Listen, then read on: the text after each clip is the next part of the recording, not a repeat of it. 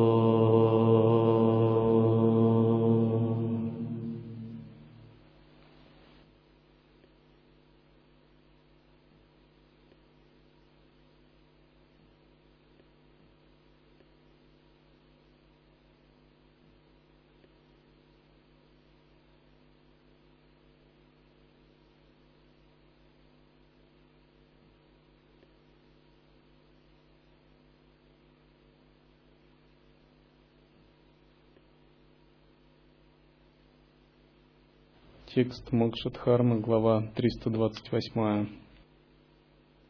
Наставление царя Джанаки святому Шуке.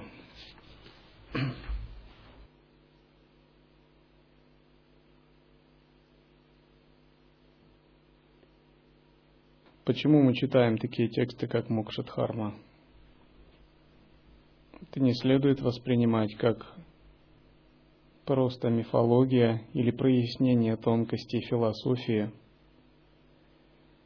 Слушать как бы прямую речь в беседах таких величайших святых, как Джанака, Нарада, Шука, речь богов, полученная через богооткровение Риши, Вьясы и других. Это подлинная гуру-йога. Слушая и наблюдая ход мыслей святых, мы примерно начинаем примерять их на себя. И когда мы их примеряем на себя, мы как бы сравниваем наш ход мыслей и ход мыслей святых.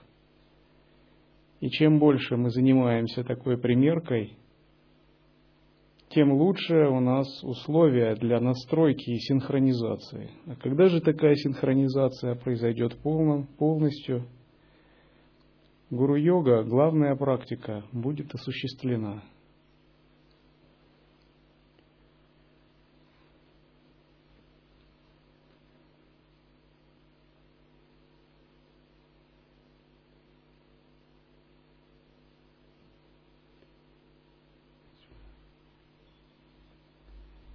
Так царь Джанака продолжает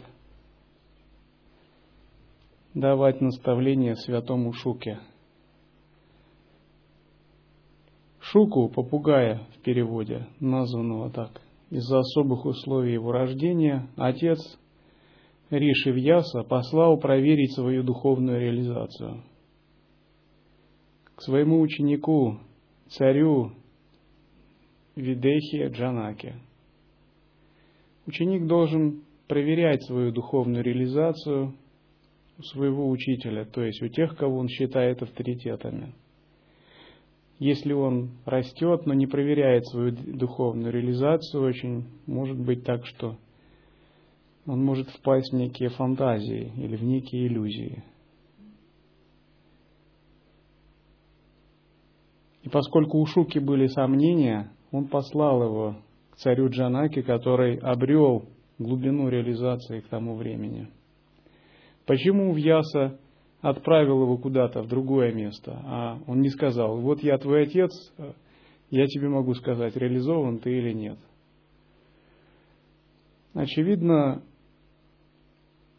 Вьяса был как отец слишком близок к Шуке, и Шука мог не прислушаться его должным образом к его словам, поскольку то, что ближе всего, часто может быть и невидимо.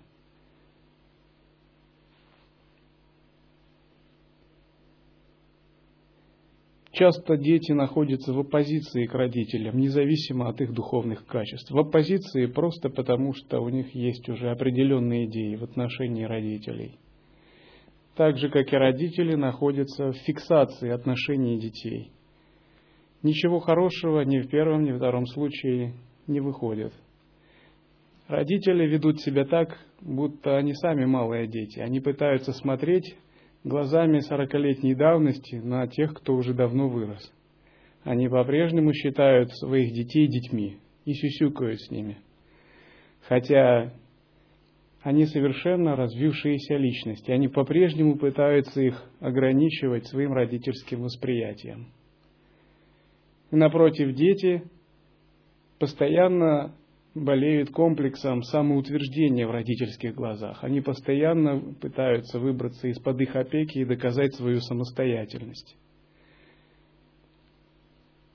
Помня, как родители считали их маленькими в детстве, и желая самоутвердиться, они отрицают родительский авторитет, хотя иногда родители говорят дельные вещи. Но вот это желание самоутверждения и тенденция взрослости, она не дает им видеть. Поэтому, скорее всего, диалог здесь не был возможен между Вьясой и Шукой. И Вьяса, обладая большим опытом, специально отправил Шуку окольными путями к царю Джанаке, хотя он мог ему сказать то же самое.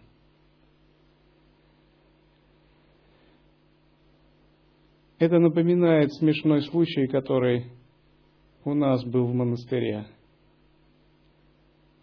Один послушник, придя в монастырь, занимался духовной практикой, но желания, эго не давали ему нормально практиковать. И у него была такая фиксация поехать в Индию. Там получить самое великое учение у самого великого святого – когда, наконец, спустя два года у него сбылось это желание, и он нашел какого-то святого, который, по его мнению, был одним из самых величайших среди ситхов, он поклонился ему и с мольбой в голосе сказал, «Укажи мне путь к освобождению». И святой, может быть, двухсотлетний уже, по возрасту, с огромной бородой и с горящими глазами, сказал ему, «Сынок, Закрой правую ноздрю большим пальцем и вдыхай через левую. На счет восемь. А на счет четыре делай задержку. И на счет два выдыхай через правую ноздрю. А потом повтори в обратном порядке. Делай так ежедневно. Тридцать раз днем, в обед и вечером, и достигнешь освобождения. Этот монах был просто в шоке и морально раздавлен таким ответом. И внезапно в нем все перевернулось. Он поехал так далеко и искал так долго, чтобы получить тот совет, который был дан ему как передача в самом начале рядовым монахам. Видите, это просто вопрос веры и приверженности. Часто бывает так, что мы пытаемся оставить своего слона дома и отправиться на поиски в джунгли – потому что у нас не достает веры в то, что мы делаем. И, очевидно, некоторым эго нужно испытать такой опыт, чтобы как бы они поняли, как велико то, что они делают, и обрели такую веру. И, возможно, случай с Шукой, он тот же самый. Обычно ко мне, когда приходят ученики, я им говорю, что вы должны верить в то, что вы выполняете. Вы должны это очень ценить так как свою жизнь, потому что я очень ценю учение, как свою жизнь, и я очень серьезно к нему отношусь. И мне нет нужды куда-либо ехать, э, изучать что-либо, поскольку у меня есть полнота передачи, и я сам имею довольный опыт в учении. И я верю в него то, что если вы практикуете, вы получите наивысшие результаты.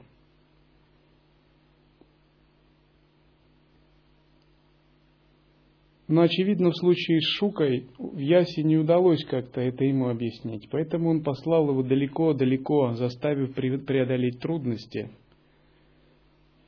пойти к своему старшему ученику в другое царство и получить от него наставление.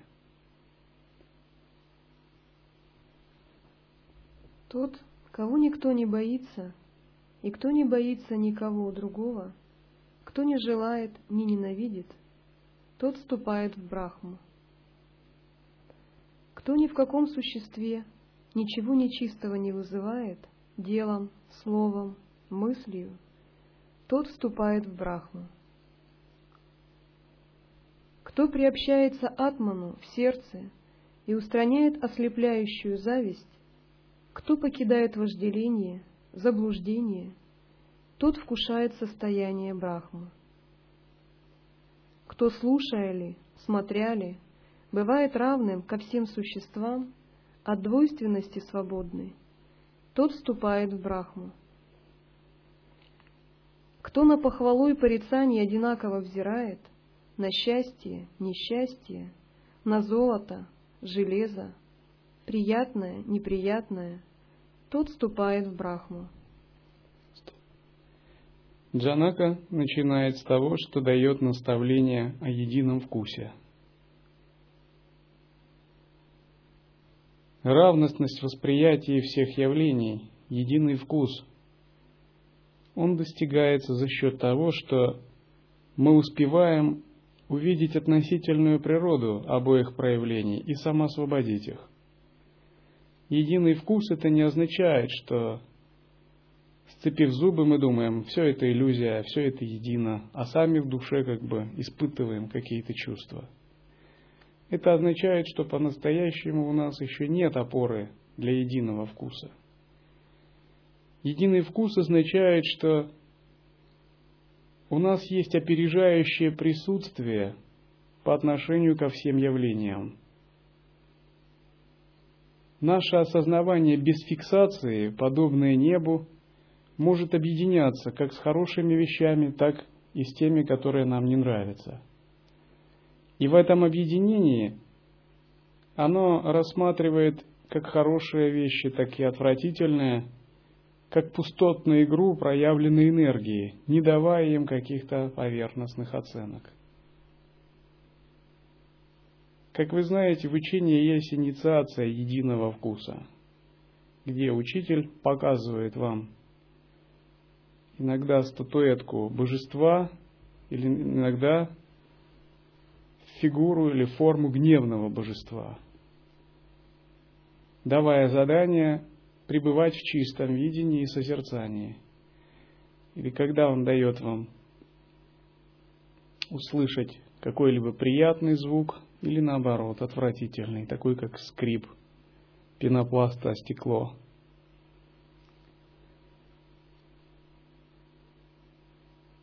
Или когда вам дают понюхать благовоние или ощутить какой-то смрадный запах разложившейся рыбы – пребывая в чистом видении. И когда вы смотрите на статуэтку божества, у вас возникает чистое, возвышенное чувство. Но когда вы видите гневное божество, у которого в руке кривой нож, череп полный крови, у которого оскаленные зубы и лицо напоминает не лицо божества, а какого-то демона – у вас может, если вы не пребываете в чистом видении, может появиться как бы отвращение. Вы можете подумать, что это за божество. Поскольку подобные вещи у вас ассоциируются с чем-то нечистым, отталкивающим, отвратительным. Однако чистое видение и единый вкус на то так и называется как практика, что вы должны распознать в гневном божестве чистое проявление и, пребывая в созерцании, открыться и объединиться с ним. Если же у вас возникает оценочное суждение, вам не удается объединиться, это означает, вы пребываете в фиксации. Ну, допустим, фиксация на сатве. То есть а, видение вне трех гун, подобное небу, заменено элементарной фиксацией на чистоте без понимания ее пустотности. Если же на уровне видения вам удается распознать чистое видение при таких э, переживаниях, значит, говорят, вы обрели основой. Это еще не есть проявление подлинного видения, чистого видения – единого вкуса. Но это семя, с которым можно работать дальше. Это семя обязательно будет развиваться.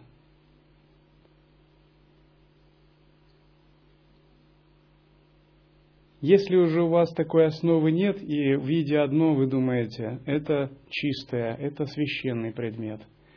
Видя другое, думаете, как отвратительно это нечто ужасное и скверное, и порождаете ощущение нечистоты, и отталкиваете это своим сознанием.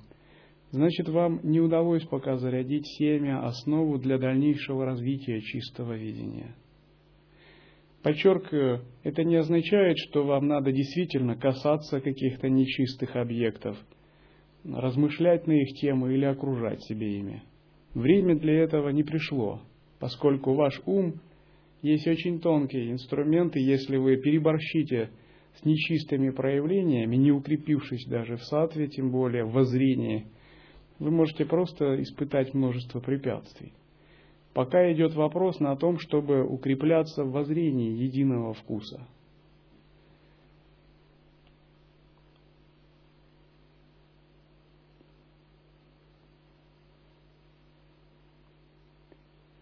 Примеру, многие любят, когда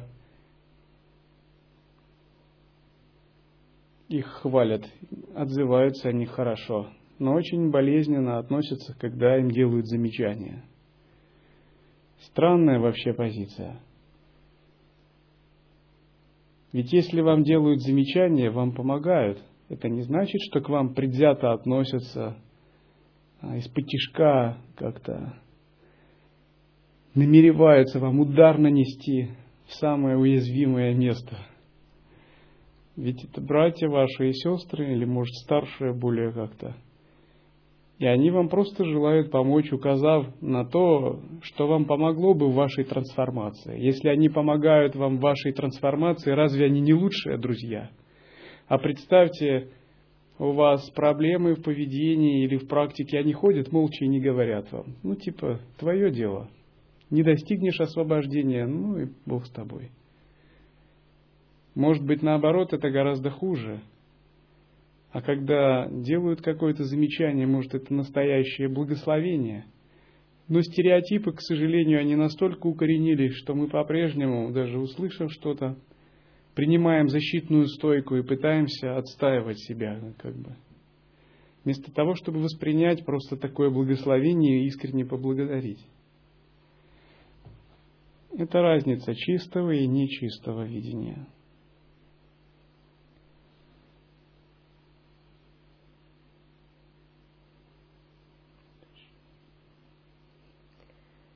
то на целесообразное, нецелесообразное, на зной, холод, на жизнь и смерть одинаково смотрит, тот вступает в Брахму. Как выпущенные члены черепаха вновь вбирает, так и чувство втягивает манасом нищенствующий странник.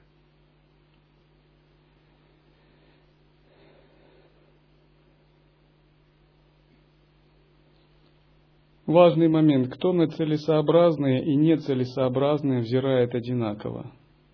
Часто, когда мы занимаемся служением, если у нас недостаточно внимательности, мы захватываемся так называемой целесообразностью. Мы не рассматриваем служение как средство упражнения в созерцании, средство преодоления собственного эгоизма, а мы рассматриваем его просто как банальную работу, которая направлена на получение результата. И пытаемся работать на результат, забыв многое. Но в конечном счете, действительно, мы работаем на результат. Но только не на тот. Мы работаем на результат прояснения нашего осознавания. А если, представьте, вы добиваетесь результата во внешнем, но ваше осознавание затмевается, я бы сказал, это отрицательный результат – и все это зависит от э, установки в вашем сознании. К примеру, если один ученик говорит, я часто не удовлетворяюсь организационно-хозяйственной деятельностью в монастыре. Как бы, но такая игровая, самоосвобожденная неудовлетворенность, это как Желание все оптимизировать, все улучшить, стремление прогресса, движение вперед. Я тоже стараюсь всегда это делать. Но если у тебя неудовлетворенность это как нечто эгоистичное, хроническое страдание, это совсем другое дело. В таком случае нужно сказать вообще, а кто есть удовлетворенный или неудовлетворенный? Есть ли он вообще? Попробуй выяснить, кто же этот неудовлетворенный. Действительно ли есть такое «я» в реальности?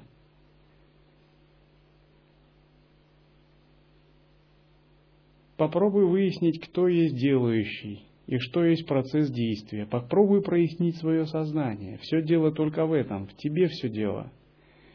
Не ищи причин вовне. Попробуй выяснить вне твоего видения, существует ли нечто такое, как ты говоришь. Монастырь, деятельность и другие. Все зависит от тебя. Ты сам создаешь тот тоннель реальности, в которой ты живешь. Будь уверен, монастырь в других глазах рядом с тобой человека выглядит иначе, не так, как у тебя. А деятельность в глазах другого монаха выглядит иначе, совершенно потому, что он в другом тоннеле реальности, в другом кармическом видении. В его глазах все может быть чудесно. Может быть, он видит вообще дворцы вокруг. Откуда ты знаешь? Разве ты проник в чужую голову, чтобы судить? Это только твое видение. Это только твой тоннель реальности. И попробуй лучше, чем пребывать в неудовлетворенном таком состоянии, войти в более высокое видение и посмотреть с этой точки зрения. Внезапно, если разум прояснится, ты увидишь, что все, что не делается, все абсолютно совершенно. Просто ты был в несовершенном состоянии. Все дело было в твоем уме. Неудовлетворенность всегда возникает как отсутствие ясности. И напротив, когда ясность возникает, удовлетворенность возникает естественно.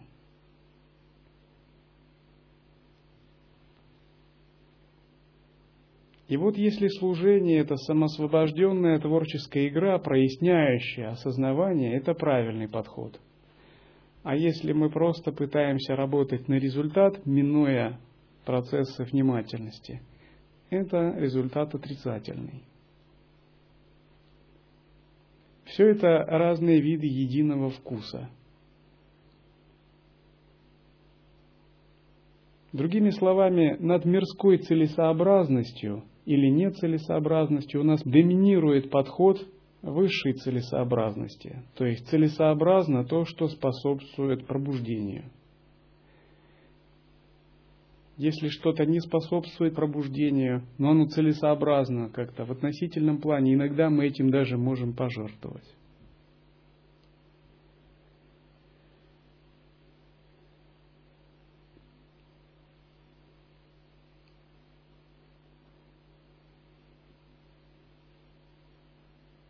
Иногда некоторые вещи нужно оставить просто в покое и позволить быть, как они есть не накладывая на них своих проекций. Иногда, захваченные целесообразностью, мы настолько проецируем свои иллюзии, что эти иллюзии нам кажутся чем-то реальным. А когда они не сбываются, мы от этого приходим в замешательство. Это можно много раз видеть, когда особенно мы занимаемся деятельностью, служением и отождествляемся с действием – Вопрос в том, чтобы перевести обычную деятельность в лилу, игру, самосвобожденную творческую активность, которая исходит из внутреннего центра, а не обусловлена обстоятельствами. И когда нам удастся преобразовать обычную целеполагающую деятельность в лилу, игру, мы увидим, что и служение наше эффективнее на два порядка. За короткое время с большей ясностью мы можем делать много более – и вот тогда наступает подлинная удовлетворенность, потому что в служение привносится элемент творчества. И каждый момент мы находимся в точке целостности, завершенности.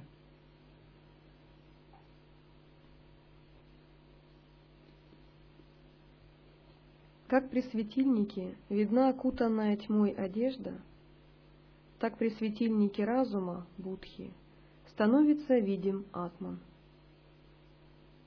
Это все в тебе я вижу, лучший из мудрых, а также иные предметы познания тебе досконально известны, владыка.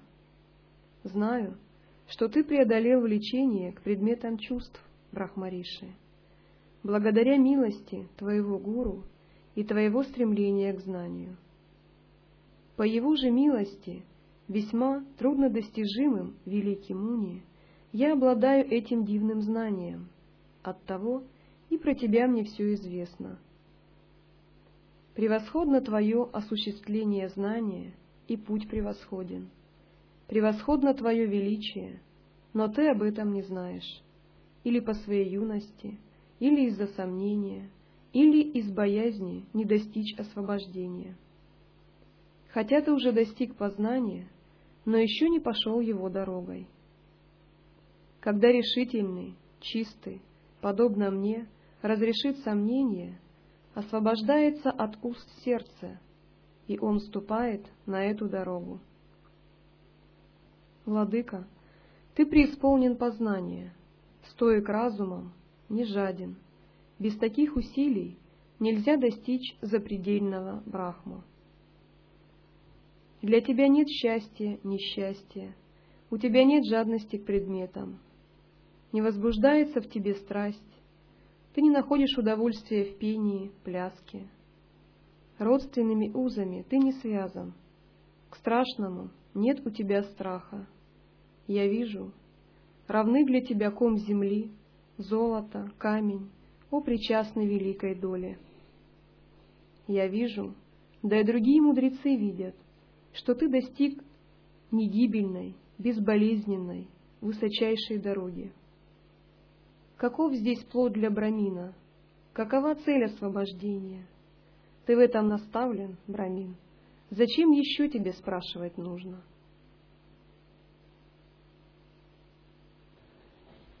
Шука пришел к Джанаке, будучи уже в определенной степени реализации. Он выполнял перед этим очень аскетичную практику в Гималаях и овладел состоянием левитации – когда он шел к Джанаке, отец ему запретил пользоваться левитацией и сказал идти пешком, чтобы тот не очень возгордился. Это указывает на то, что в юности он уже достиг высочайшей реализации. Он достиг такой высочайшей реализации, потому что он не был простым юношей. Это была одна из эманаций Шивы. Шива благословил Ясу таким рождением такого чудесного сына за его тапос, аскетическую практику, пообещав, что у тебя родится сын, который потрясет всех величием своей реализации. И согласно благословлению от Шивы, полученному в видении, такой сын родился. Тем не менее, обладая превосходными качествами, у Шуки еще, скорее всего, оставались сомнения и какие-то двойственные, тонкие завесы, и он пришел к Джанаке их устранить.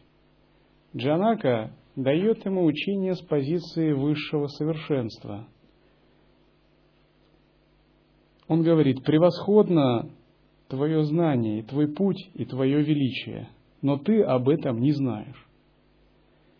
Это очень важный момент. Джанака ему дает прямое видение. Он говорит, ты абсолютен, ты совершенен, ты чистый, ты превосходен прямо в данный момент.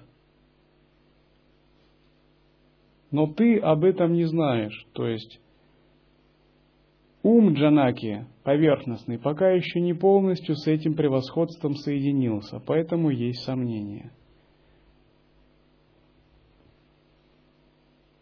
Прямо сейчас наш атман, высшее сознание, сверкает величием, независимо от того, знаем этого мы или нет, хотим мы этого или нет.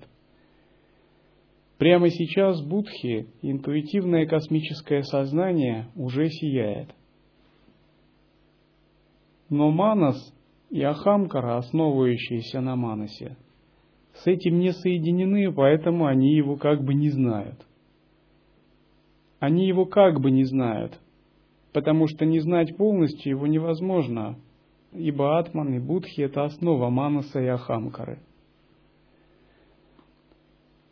И Джанака говорит, ты это не знаешь или просто по своей юности, по неопытности, или из-за сомнения, или из-за боязни не достичь освобождения.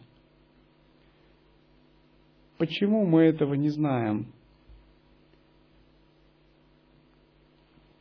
Можно сказать, если манас ум развернут и обращен к внешним объектам, мы просто не распознаем то, что нам уже присуще. Я приводил такой пример. Когда я ехал из Запорожья в Бердянск на микроавтобусе, примерно за 500 метров издалека у обочины дороги я увидел, как мне показалось, рыжую собачку. Я подумал, что рыжая собачка стоит у обочины. Когда мы приблизились метров на 50, я увидел, что это стоит коричневый и желтый стул, а на нем банка с медом. И было очень удивительно наблюдать, как меняется ассоциация. Издалека это казалось рыжей собачкой. А когда вы подъехали ближе, это стул, и на нем стоит банка с медом, которую продают. И я подумал, превращалась ли собачка в банку с медом? Прилагал ли я усилия, чтобы превратить собачку в банку с медом? Или реально была ли собачка с самого начала? Собачка символизирует сансару, двойственное нечистое видение, а банка с медом символизирует истинное «я». Независимо от того, что я думал о банке с медом, думал ли я о ней как о собачке, банка с медом с самого начала была банкой с медом. А то, что я думал о ней вначале, принимая ее за собачку, это были просто мои фантазии издалека.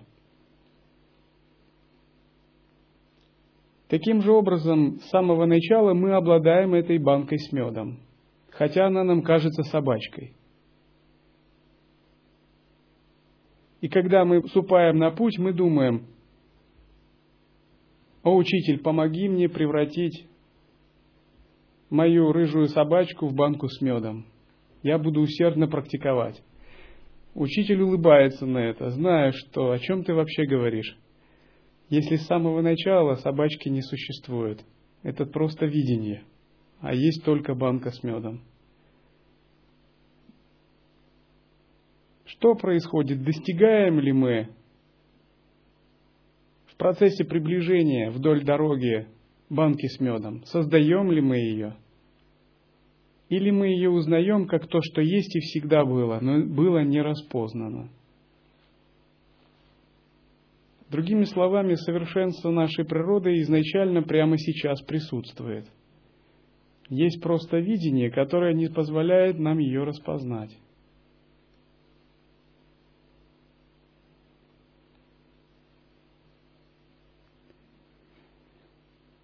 И на это намекает Джанака Шукя.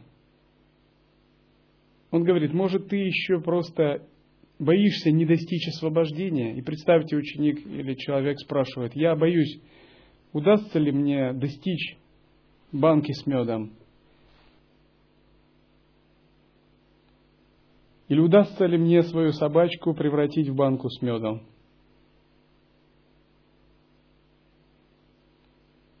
Но учитель думает, попробуй распознать, попробуй попытаться понять, что изначально никакой собачки не существовало, а с самого начала была банка с медом. И представьте, если едет автомобиль, тот, кто уже съездил туда и вернулся обратно, он четко знает, что там есть банка с медом. Но тот, кто еще не приехал и находится в пути, ему все равно кажется, что это собачка. Поэтому у него возникает страх, страдание, беспокойство, замешательство – желание достичь банки с медом, сделать ее или превратить собачку в банку с медом. Это как случай, описанный Шанкарой про веревку и змею. Змеи нет, есть веревка. Веревка только кажется змеей в темноте. И Джанака говорит, хотя ты уже достиг познания, но еще не пошел его дорогой. Ты вступил на путь, и твой разум ясен, но сущность ты еще не уловил. Он говорит, ты обладаешь превосходными качествами, выдающимися качествами йогина. Ты равностно относишься ко всему, ты ни к чему не привязан. У тебя сильная воля, способность к аскетизму. Ты равным образом видишь золото и камни. Но он говорит, попробуй осознать свое совершенство. И какие тебе еще нужны наставления –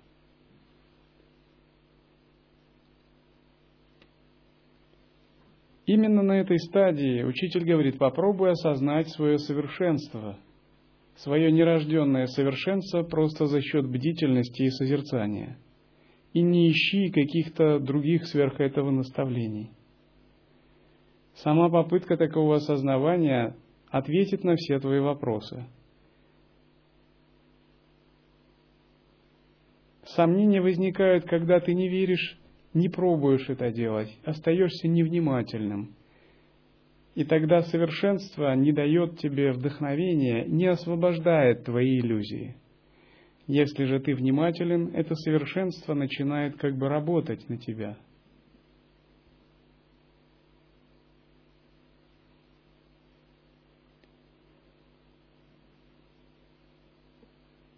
Шука, получив эти наставления, принял твердые решения – он принял решение, утвердив себя в атмане и созерцая в себе атман, продолжить практику.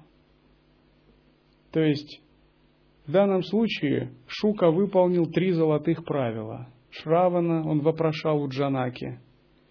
Манана он прояснял свое состояние у Джанаки, пока не прояснил его и не получил прямое видение. Видение собственного совершенства – и, наконец, он принял великое решение. Он принял решение оставаться в недеянии и пребывать в созерцании всю жизнь и утвердиться в этом. После этого он приступил к третьему золотому правилу нидитхьясане, непрерывному созерцанию. Для этого он вознесся на вершину снежной горы для продолжения своей практики –